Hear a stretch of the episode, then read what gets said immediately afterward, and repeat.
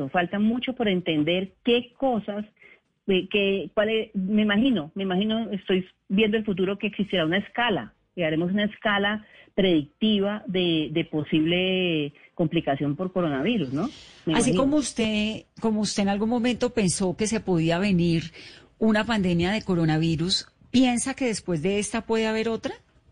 Sí, sí, definitivamente sí. Eh, porque tenemos eh, todas las condiciones dadas. Tenemos eh, esa interacción humano-hombre, es- esa barrera humano-hombre cada vez es más cercana. Eh, de hecho, el hombre ha invadido muchos lugares de la Animal hombre, naturaleza. animal hombre. Sí, esa, esa- esa animal hombre, exacto.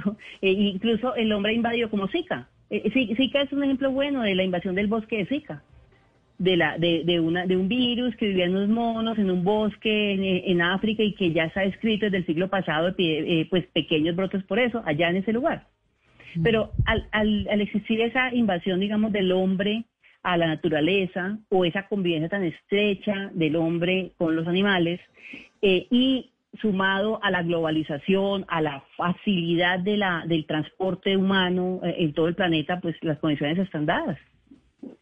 Ahora, ¿por qué saben tanto los epidemiólogos, ustedes, los científicos, del comportamiento de una pandemia si no teníamos una pandemia hace más de un siglo? Pero hay crónicas, están escritas. Eh, eh, hubo gente muy juiciosa que, que, pues hay muchas cosas que seguramente no sabemos, pero hay, hay crónicas increíblemente interesantes eh, eh, que escriben y entonces pues no pueden contar, no tenían eh, datos estadísticos ni nada, pero, pero pueden es- estimar si, si le dicen un libro y morían en, en cada casa dos de cada tres.